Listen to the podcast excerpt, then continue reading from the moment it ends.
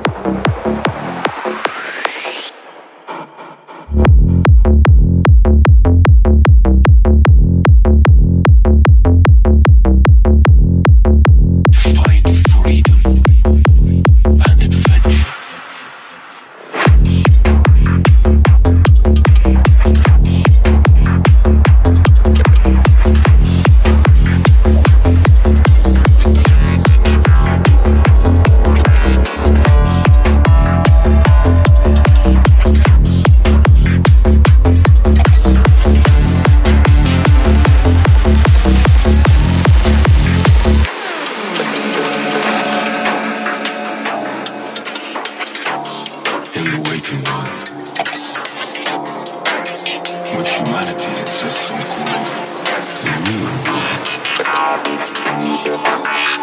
As if your dreams have no effect upon the choices you make. You mortals go about your work, your loves, your wars,